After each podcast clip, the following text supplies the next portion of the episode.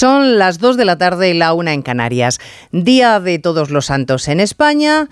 Pero para Santos, los afiliados socialistas a los que su amado líder les ha comunicado que voten lo que voten, opinen lo que opinen, el resultado ya saben que no se sabe todavía, la amnistía va para adelante.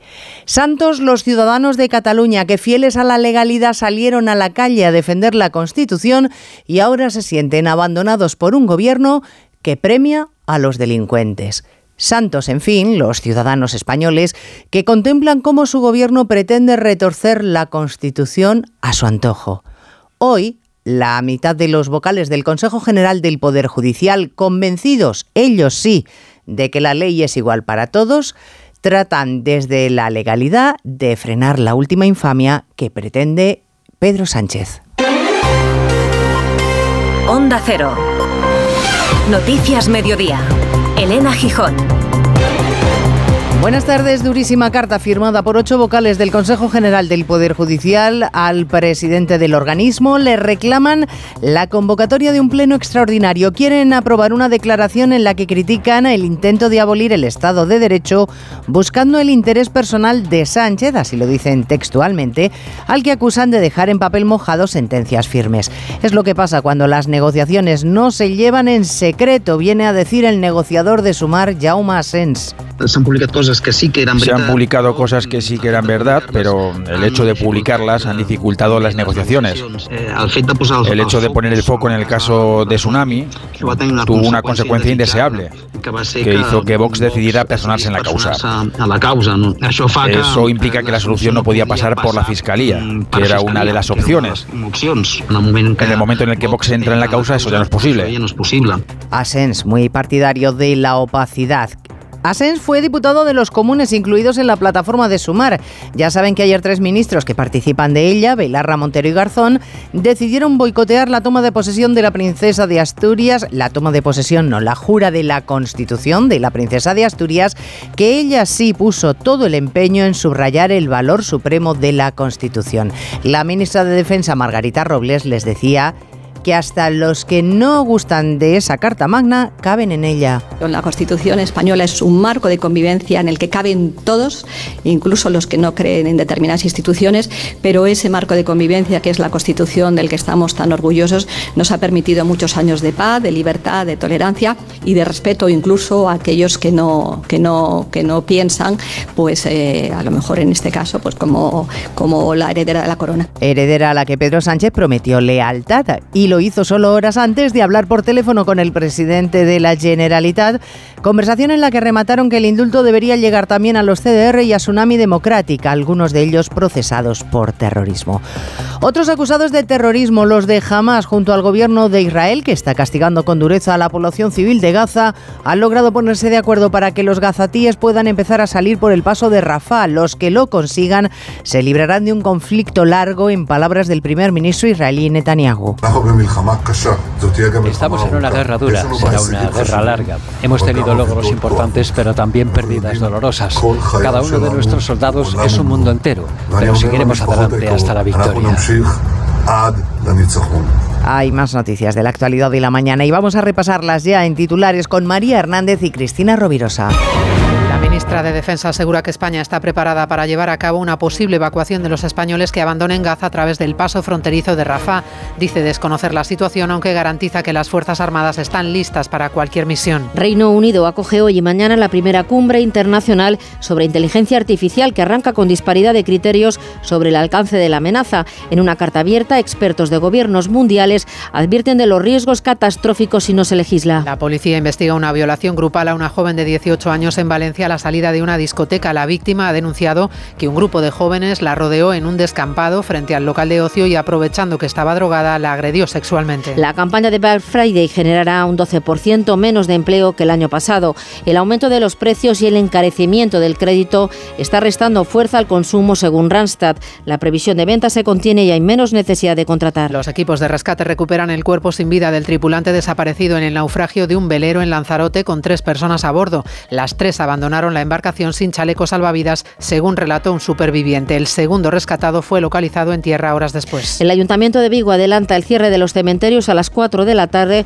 por el mal tiempo y suspende las actividades programadas para hoy en Coruña. Se han retirado los bancos del paseo marítimo para evitar que las olas los arranquen y en Santiago los parques están cerrados. Porque llega una potente borrasca que va a castigar especialmente al norte y centro peninsular, donde además de lluvias persistentes y fuerte viento, va a dejar nieve en las cumbres. Ese frente que viene de azotar Reino Unido y Francia impactará esta tarde en la cornisa cantábrica y esta vez los refranes se atinan por los santos, nieve en los altos y así va a ser. Caerán los primeros copos en cotas altas y además bajas mil metros, pero los verdaderos protagonistas serán la lluvia, que levantará olas de 9 metros y a orillas del Mediterráneo el viento, rachas de más de 100 kilómetros por hora en el norte, Castilla y León, Navarra, Aragón y Comunidad Valenciana. Además refresca, máximas de entre 24 grados en Valencia y de 13 en Burgos. Noticias Mediodía, Onda Cero, Elena Gijón. Ocho vocales del Consejo General del Poder Judicial saben que son número suficiente para pedir la convocatoria de un pleno del organismo, pero ya veremos si logran mayoría entre los 16 vocales de los que se compone, eso compone el órgano de gobierno de los jueces. Una mayoría que necesitan para que salga adelante la declaración que proponen. Un texto con frases demoledoras como que han sido prudentes hasta que el presidente del gobierno ha confirmado lo que adelantaban partidos minoritarios, que es que se había pactado una amnistía con un prófugo. Le acusan de querer justificar esa decisión confundiendo el interés de España con el suyo, de ningunear las sentencias, de violentar la independencia judicial, de convertir este proceso en un mercadeo que degrada nuestro Estado de Derecho y de crear Ignacio Jarillo una casta que se cree impune. Así es, son ocho, pero como son más de cinco, tienen capacidad suficiente para provocar un pleno en el que se debata lo que está haciendo Pedro Sánchez, que a su juicio no es otra cosa que un mercadeo con la futura ley de amnistía que confunde el interés de España, dicen, con el interés del candidato socialista. Los jueces firmantes consideran en este comunicado que la amnistía supone generar una casta jurídicamente impune por sus delitos, que impide además la acción ya en curso de los tribunales de justicia contra los implicados en los hechos acaecidos alrededor del 1 de octubre.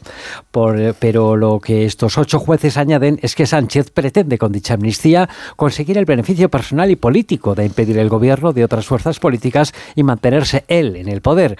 Y que mal puede hablarse de independencia y seguridad jurídica cuando los partidos utilizan las leyes en su beneficio para impedir la acción de los tribunales. Lo anunciado por el presidente Sánchez, concluyen, convierte a la justicia española en una quimera. Bueno, este asunto se está complicando por momentos, pero claro, hasta un límite. Porque a Sánchez nadie le aparta de su de ruta, tiene clara la meta, la investidura y va en esa dirección sin desviarse. Ejemplo cercano ayer por la mañana, ante la princesa de Asturias aseveró de forma categórica voy a ser leal con usted y por la tarde estaba hablando con Pera Aragonés. Hay prisa, desde luego, porque la intención es que la ley de amnistía se registre mañana y el viernes se califique en la Junta de Portavoces del Congreso para que el pleno de aprobación no se demore pactado todo con Junts primero y Esquerra después, ahora solo falta Ismael Terriza poner fecha a esa investidura. El mismo viernes la presidenta del Congreso podría fijar el día. Fechas que se barajan, pues a Sánchez le convendría cerrar su permanencia en la Moncloa lo antes posible para espantar sobresaltos. Es probable que las sesiones de investidura se celebren martes y miércoles de la semana que viene o retrasarse un día con lo que la votación sería el jueves 9 festivo en la ciudad de Madrid. No es un problema, según fuentes parlamentarias, que los reyes estén de visita oficial a Dinamarca. No sería necesaria la presencia en nuestro país del jefe de Estado mientras se celebran los plenos. Mientras tanto, en estas horas, los equipos negociadores de Esquerra y PSOE cierran los últimos flecos del acuerdo suscrito anoche. Desde Sumar, el negociador Jaume Sens lo celebra. La noticia que, la noticia que salió ayer en la que Esquerra había llegado a un acuerdo con el Partido Socialista es una buena noticia, pero ahora hay que terminar de cerrar unos flecos con Junts. La negociación está abierta, yo soy optimista, es una cuestión de horas, de días, porque estas cosas siempre se pueden torcer en cualquier momento. No habrá inconveniente, parece, en que los órganos de Esquerra lo ratifiquen. De momento callan y otorgan en Junts. Faltaría por saber el mandato de la militancia del PSOE. El viernes al mediodía se cierra la votación en Ferraz, cuestionadas las bases en una misma pregunta si están a favor del acuerdo con Sumar y con otros partidos que Sánchez se ha cuidado de no mencionar explícitamente. Bueno, antes de que se pronuncien, el acuerdo está más que tomado. Claro, Esquerra está encantada, lo ha hecho constar dice que está encantada con el acuerdo que incluye a lo que llama represaliados políticos que van a quedar impunes. La oposición Hoy vocales del Consejo General del Poder Judicial señalan al presidente del Gobierno, tanto unos como otros, la oposición y los vocales, como la cabeza visible de una operación que ataca a la Carta Magna directamente en su esencia, en la igualdad de todos los españoles. Y miren, no deja de ser curioso que mientras el Gobierno socava la esencia constitucional, sea la corona, a través del acatamiento de Leonor, la que está reforzando Francisco Paniagua su compromiso con la Constitución. Sin duda, la jura de la Constitución por parte de la princesa supuso reiterar para la generación futura en la jefatura del Estado el compromiso firme con la Constitución y los pilares que representa, unidad y permanencia de España. Se lo dijo Felipe VI a su hija, no hay ninguna otra consideración que prevalezca sobre la Constitución. En la confianza que la princesa pidió a los españoles va implícito también el compromiso de que todos sus actos nunca se saldrán de la Carta Magna. Como cierra una jornada histórica, por cierto, la princesa pudo encontrarse con su abuelo Juan Carlos I, a quien no veía desde que se marchó a Abu Dhabi. El padre del rey pasó unas horas en el encuentro familiar privado que se celebró en el Salvo que si vieran antes en la zarzuela, el encuentro fue apenas de dos horas porque a las 11 partió hacia Londres. Bueno, otro de los grandes asuntos del día, la apertura del paso de Rafah para permitir la salida de palestinos con doble nacionalidad y la entrada de ambulancias en la franja de Gaza para evacuar a Egipto a los que se encuentran en estado más grave. Estamos hablando de unas 500 personas, aunque en realidad son miles, Diana Rodríguez, las que se están agolpando en la frontera. Sí, es que es la primera vez que ocurre desde el pasado 7 de octubre el paso de Rafah convertido en corredor humanitario por el que han podido cruzar decenas de ambulancias egipcias que trasladan a los heridos más graves a hospitales al otro lado de la frontera. Dentro de la franja los medios sanitarios escasean y la situación empeora, como advierte este médico gazatí. Estas lesiones requieren tratamiento médico avanzado y algunas operaciones importantes. Como sabemos, los hospitales de la Franja de Gaza tratan a un gran número de personas heridas y sufren de falta de suministros médicos, por lo que no pueden atender a estos casos. Rafa ha abierto también para la evacuación de unos 500 palestinos con doble nacionalidad y ciudadanos de otros países que llevan tres semanas atrapados. Los primeros en abandonar Gaza han sido dos médicos filipinos y un grupo de médicos sin fronteras, aunque en la lista de los que saldrán figuran también dos españoles que trabajan en organizaciones humanitarias. Quedaría, por lo tanto, otro centenar de compatriotas a quienes el ejército español espera evacuar cuanto antes. Entre tanto, Irán, aliado de Hamas y siempre dispuesto a echar una mano, ha amenazado hoy con entrar en el conflicto si se sigue maltratando, según sus palabras a los palestinos.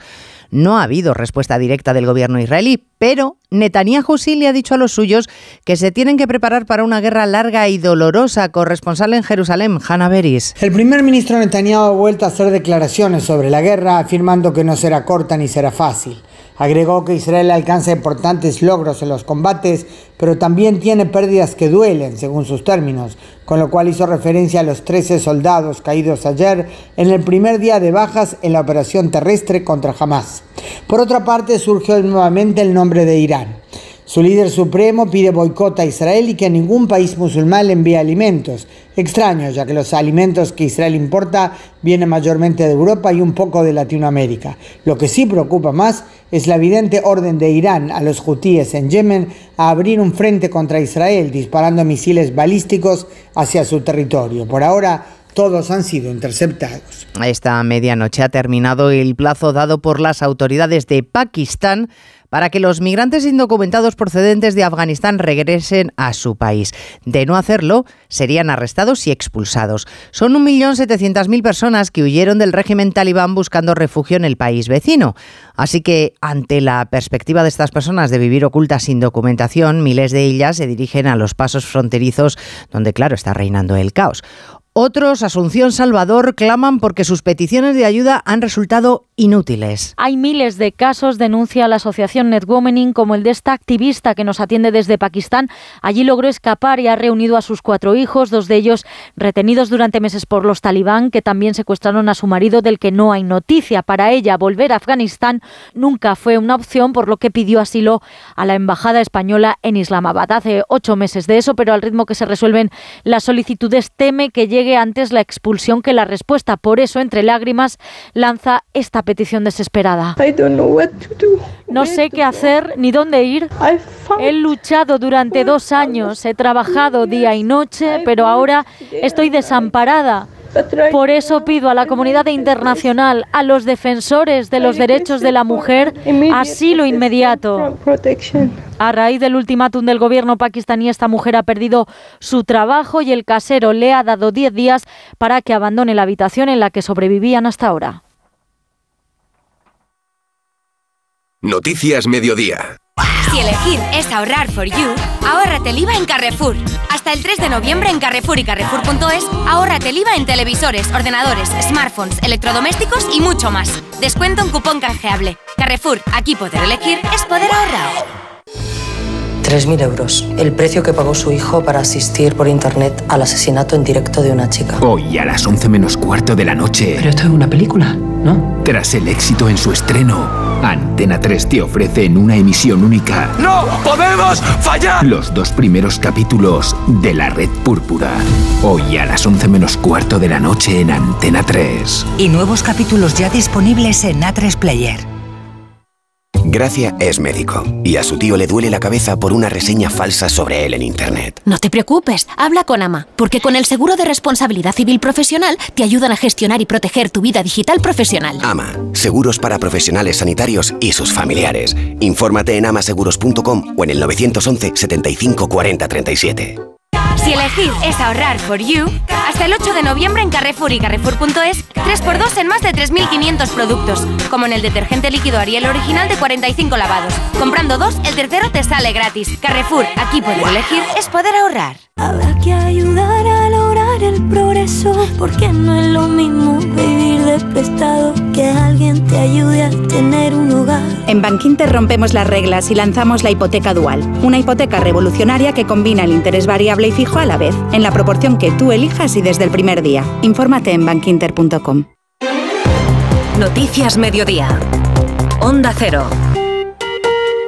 Pues otro país árabe encabeza la crónica deportiva después de que Infantino confirmara que el Mundial 2034 se jugara, eh, se va a jugar en la multibillonaria Arabia Saudí. Claro, aquí en nuestro país las cosas van por otro lado. El fútbol humilde se ilusiona con la Copa del Rey. Oscar Conde, buenas tardes. Buenas tardes, Elena. Claro contraste hoy entre los petrodólares árabes y los humildes campos que se engalanan a lo largo y ancho de nuestro país. El presidente de la FIFA, Infantino, confirmó ayer que Arabia Saudí va a albergar la gran cita del planeta fútbol en 2034, un mundial que tras su edición de Qatar en 2022 volverá a un país árabe llamado por ese dinero que ya revolucionó el mercado de fichajes este pasado verano. Muy lejos de esas mareantes cifras que se manejan en Arabia, transita hoy el fútbol español con la primera ronda de la Copa del Rey, jornada de fiesta para los equipos más humildes. No hubo sorpresas ayer, victorias de los dos primeras. 0-2 ganó el Almería en Talavera, 0-3 lo hizo Las Palmas en Manacor. Muy fácil, ha ganado esta mañana el Rayo Vallecano al Atlético Lugones, 0-6 ha sufrido el Girona hasta el minuto 98 para superar 1-2 al San Roque de Lepe con un gol salvador de Sabiño y a la prórroga se ha ido el otro duelo con equipo de la máxima categoría. Alberto Fernández, buenas tardes. Hola Oscar, ¿qué tal? Muy buenas. Sí, tenemos tres partidos ahora mismo en la segunda parte de las prórrogas y en uno de ellos hay un primera división. El Cádiz, que está jugando en el nuevo estadio, no ha podido pasar del empate a cero contra el Badalona Futuro ahora mismo en el minuto 109 con un jugador más el Cádiz por una expulsión de un futbolista del club catalán en el 0-0. Dos partidos más en esa segunda parte de la prórroga. El Cartagena, que está empatando a cero en Azuaga, en Badajoz, y el otro partido que enfrenta Luca Murcia, Linares Deportivo también en empate a cero. Superaron ayer sus eliminatorias, Español, Levante, Ibar y Castellón. Lo han hecho esta mañana Leganés, Tenerife, Alcorcón, Melilla, Valladolid y Barbastro. Este festivo 1 de noviembre nos va a dejar un total de 41 eliminatorias. Quedan aún 7 con equipos de primera. A las 3 y media se juegan el Quintanar de la Orden Sevilla y el Turegano Celta. A las 6 y media el Boiro Mallorca, el Buñol Real Sociedad y el Tardienta Getafe. A las 8 y media el Hernán Cortés Betis. Y va a cerrar el menú a las 9 y media uno de los equipos coperos por excelencia, el Athletic de Bilbao, que va a visitar al Rubí catalán. El técnico del Athletic, Ernesto Valverde. Los partidos más peligrosos para el entrenador, en los que todo el mundo te piensa que vas a ganar y en el que tienes la, eh, la desventaja del que vas a un estadio diferente, que no sabes cómo puede estar, es un campo de hierro artificial, tiene mucho para ganar y nosotros mucho para perder. Partido de esos que hay que valorar en su justa medida, hay que valorar al rival y desde luego hay que ir muy preparado. Se completará esa primera ronda de Copa mañana con ocho últimas eliminatorias. Además, recordar que la selección española femenina avanza con paso firme en la Liga de Naciones rumbo a los Juegos Olímpicos. Cuatro victorias en cuatro jornadas para las de Monse Tomé, que ayer pasaron por encima de Suiza, 1-7, con dobletes de Atenea del Castillo y de una Alexia Putellas que parece ir olvidando poco a poco su grave lesión de rodilla. Trabajando, disfrutando el, el proceso, eh, intentando dar lo mejor de mí. Me lo dijo el cirujano en su momento, que esto no sería tener el alta y rendir como me esperaba. Me estoy dando ese tiempo. Eh, normalmente suele ser un año y medio, entonces ya llega diciembre, que es el año y medio. Y en tenis, malas noticias para Carlos Alcaraz. Se despidió ayer del Master 1000 de París a las primeras de cambio. Cayó ante el ruso Safiulin. Parece despedirse también de la pelea por el número uno del mundo. Eliminado también Davidovich, nuestro único representante Roberto Bautista, que acaba de comenzar su duelo segunda ronda ante el polaco Hurkacz. Polestar 2. La evolución continúa. Mayor autonomía, mayores distancias. Tu 100% eléctrico de diseño escandinavo, ahora con 654 kilómetros. Reserva tu prueba de conducción con un experto. Polestar.com la carrera Ponle Freno cumple 15 años y vuelve a las calles de Madrid con una marea humana de solidaridad. El 19 de noviembre tienes un buen motivo para correr porque toda la recaudación irá destinada a víctimas de tráfico. Y si no puedes venir a Madrid, apúntate a la carrera virtual y corre con nosotros junto a la Fundación AXA y con el patrocinio de CGA Red de Talleres. Inscríbete ya en ponlefreno.com. Ponle Freno y Fundación AXA, unidos por la seguridad vial. Si quieres ahorrar el doble, con Repsol lo tienes muy fácil. Paga con Wilet y consigue hasta 40 céntimos por litro en todos tus repostajes y hasta el 100% de tus recargas eléctricas. Ven a Repsol y multiplica por dos tu ahorro. Y ahora disfrútalo hasta el 10 de enero. Esto es Conectar Energías. Más información en Repsol.es. En MediaMark te traemos las ofertas con más color y con menos IVA. Aprovecha los dos días sin IVA del Black Friday de MediaMark. Solo el 1 y el 2 de noviembre te descontamos el 21% de IVA en la mejor tecnología. Ya en tu tienda en MediaMark.es y en la app. Fiesta de Todos los Santos en la que ha sido necesaria reforzar el transporte público en varias ciudades, aunque en algunas como Ávila lo que se ha reforzado han sido las medidas de seguridad en los cementerios de pequeñas localidades donde las cruces de latón están siendo el botín más codiciado para los cacos. Redacción en Ávila, Elena Rodríguez. Son pequeños pueblos en los que la falta de estos objetos se ha descubierto estos días cuando los vecinos acuden con mayor asiduidad al Campo Santo debido a la festividad de este 1 de noviembre. La Guardia Civil ya ha iniciado una investigación además de incrementar la vigilancia en estos espacios, como explica la responsable de comunicación de la Comandancia Sandra Saucedo controles policiales, tanto diurnos como nocturnos, en todos los cementerios de nuestra provincia, con el objeto de prevenir e intentar sorprender infraganti a los presuntos autores. Igualmente, se solicita la colaboración ciudadana para que, en caso de ser víctima de más robos, acuda a dependencias oficiales a interponer la correspondiente denuncia. Los ladrones se han llevado crucifijos de latón, principalmente algunos con peso de hasta 10 kilos, cuyo destino podría ser la venta de chatarra. Los santos es nuestra tradición, pero desde hace años hemos adoptado también el Halloween anglosajón en el que el miedo tiene un papel estelar. En realidad, ¿A qué tenemos miedo los españoles, Belén Gómez del Pino? Pues así en general y por orden, a hablar en público, a expresar sentimientos y a emprender son los tres principales miedos personales, aunque si nos vamos a emociones más íntimas, ahí sobresale uno que nos iguala a todos, cuenta Irene Blasco, directora de marketing de la consultora RSM, autora del estudio. El miedo número uno en todos los segmentos es el de perder o ver sufrir a un ser querido. Y este miedo está por encima de la propia muerte. Como miedos sociales, a lo que más tememos es el aumento de precios y a que estalle una nueva guerra mundial. Las mujeres tienen en general más miedos que los hombres y en lo concreto, por ejemplo, más miedo a no llegar a fin de mes, más miedo que ellos y también más miedo a sufrir alguna agresión. Halloween están bien dulces. Eh, por ejemplo, en Madrid 465.000 kilos, pero de buñuelos. Claro que los caramelos se venden muchísimo desde hace años por esa fiesta importada que ha sido un enorme balón de oxígeno, Jessica de Jesús, para las empresas de eso, de caramelos. Siete de cada diez kilos de caramelos y chicles que se producen en España se venden fuera de nuestro país, según datos de la Asociación Española del Dulce, principalmente en Estados Unidos, donde las exportaciones anuales han superado los 137 millones de euros, y en Europa, un mercado que supone casi el 58% de las ventas totales. Rubén Moreno es el secretario general de Produlce. Y hablamos de unas exportaciones por valor de casi 650 millones de euros. Eh, que suponen aproximadamente un tercio de todas las ventas exteriores de los productos del dulce el, el año pasado. Además, a nivel nacional, las ventas en esta semana de Halloween se han duplicado en los últimos dos años. Es más, para algunas empresas suponen un 10% de las ventas anuales. Pues pasado Halloween, el otro gran momento para los negocios es el Black Friday. Y sin embargo, la cosa no parece pintar bien. La inflación y el encarecimiento del crédito van a enfriar el consumo, según los expertos. Y eso se va a traducir, Caridad García, en una caída de la contratación. Sí, el empleo que cae un 11,7% en términos generales, con solo tres comunidades autónomas creando puestos de trabajo para atender la demanda de esta campaña, en la que algunos se lo pensarán dos veces antes de comprar. La inflación y el encarecimiento del crédito se dejarán notar en el consumo. Para mí siempre ha sido un periodo donde comprarme mi, mi capricho. Este año pues hay menos presupuesto para ese tipo de compra. Prefiero esperarme a las rebajas de enero porque la economía no está ahora mismo para que estemos gastando en dos ocasiones. Este año no, no voy a gastar un euro en el Black Friday, pero igual que el año pasado tampoco porque creo que es un poco un invento americano que nos quieren meter con calzador para que gastemos más. Según este informe de Randstad, de cara a estos días se necesitan sobre todo empaquetadores, carretilleros, mozos de almacén y transportistas en el sector del comercio, especialmente dependientes. Las competencias digitales serán clave en el proceso de selección. Se moderan los contratos, precios altos, los tipos de interés siguen subiendo para contener la inflación. Ayer el Euribor cerró el mes por encima del 4%. Y atentos a la reunión de esta tarde de la Reserva Federal Americana. Así que efectivamente es comprensible que algunos campos se paren. Por ejemplo, las operaciones de compraventa de vivienda Margarita Zavala, están estancadas. El mercado de la compraventa de vivienda tiende a estabilizarse. La subida del Euribor ya se está frenando en torno al 4%, lo que podría empezar a disipar las dudas de los que estaban esperando para decidirse a comprar.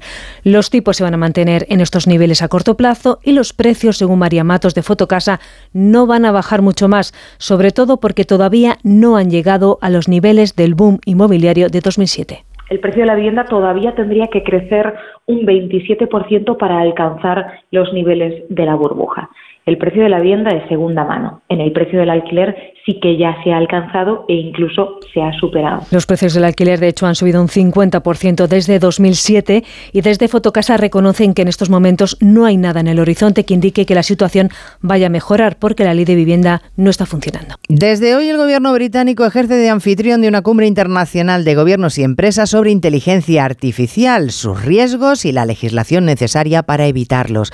Londres pretende que este sea un foro permanente en el que hacer frente a los enormes desafíos que esta tecnología presenta. Corresponsal Celia Maza.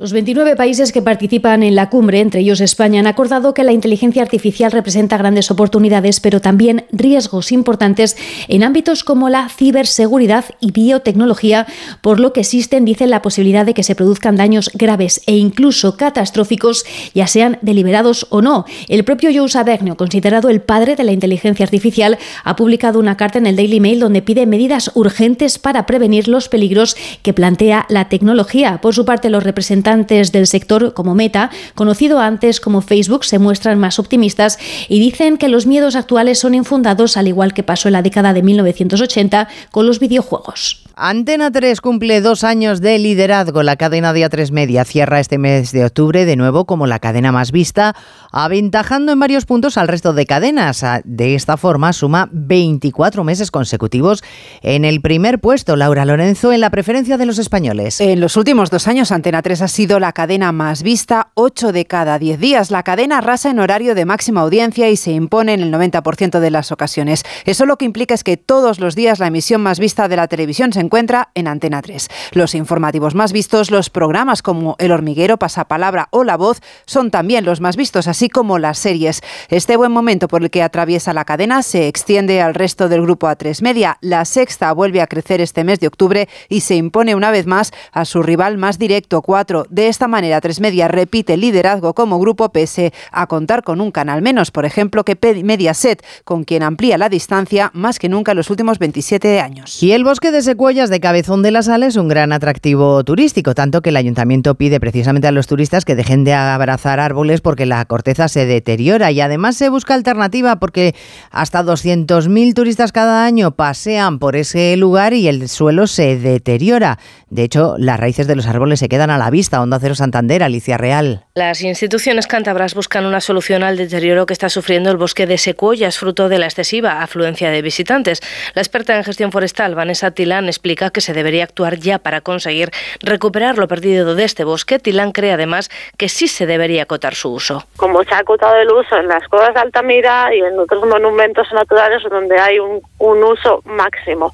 Eh, ¿Qué se puede hacer? Se pueden hacer voladizos o unas pasarelas donde el turista va a pasar por las pasarelas, pero no va, no va a dañar las raíces, no va a compactar el suelo. Si no se actúa ya, se perderá una de las joyas de Europa de esta especie que cada año visitan más de 200.000 personas.